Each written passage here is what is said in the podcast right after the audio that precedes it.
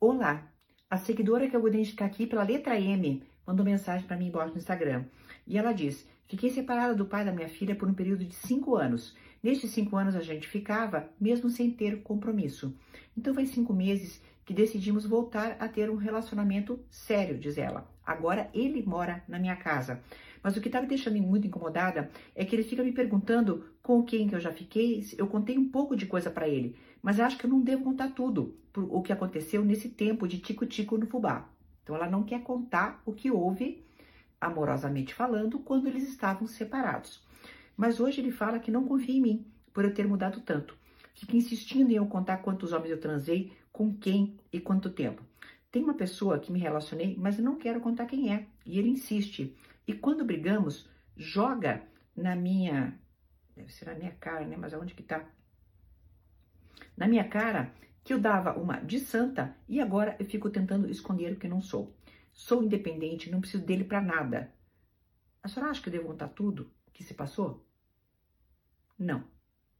Definitivamente não. Mas eu acho que essa tua história, ela não tá sendo propositiva para você não, tá?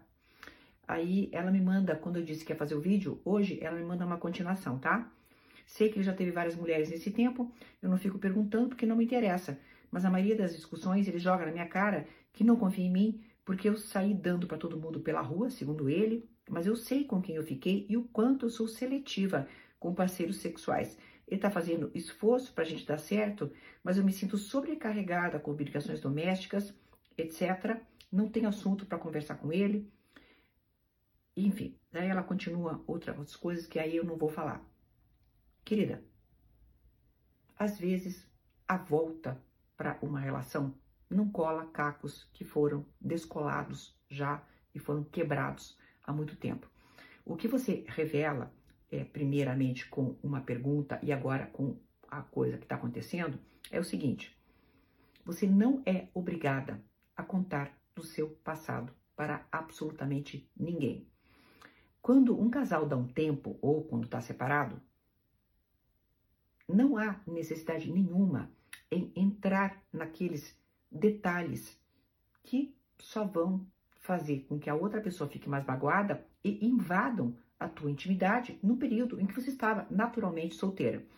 Quando você me conta que você se sente sobrecarregada, etc., quando você me conta essa falta de respeito com que ele te trata, porque ele fala, sai dando para todo mundo na rua e tudo mais, querida, você me fala de uma situação que certamente não seria para uma volta.